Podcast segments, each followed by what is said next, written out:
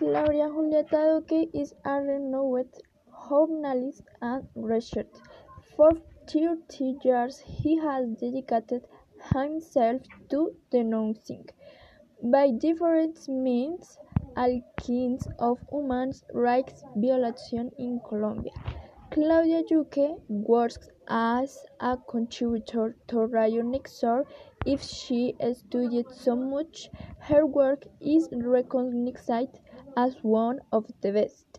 His most notorious investigation, as some state agents of the defunct Administrative Department of Security, would be behind the crime of the journalist and comedian Jaime Garzón.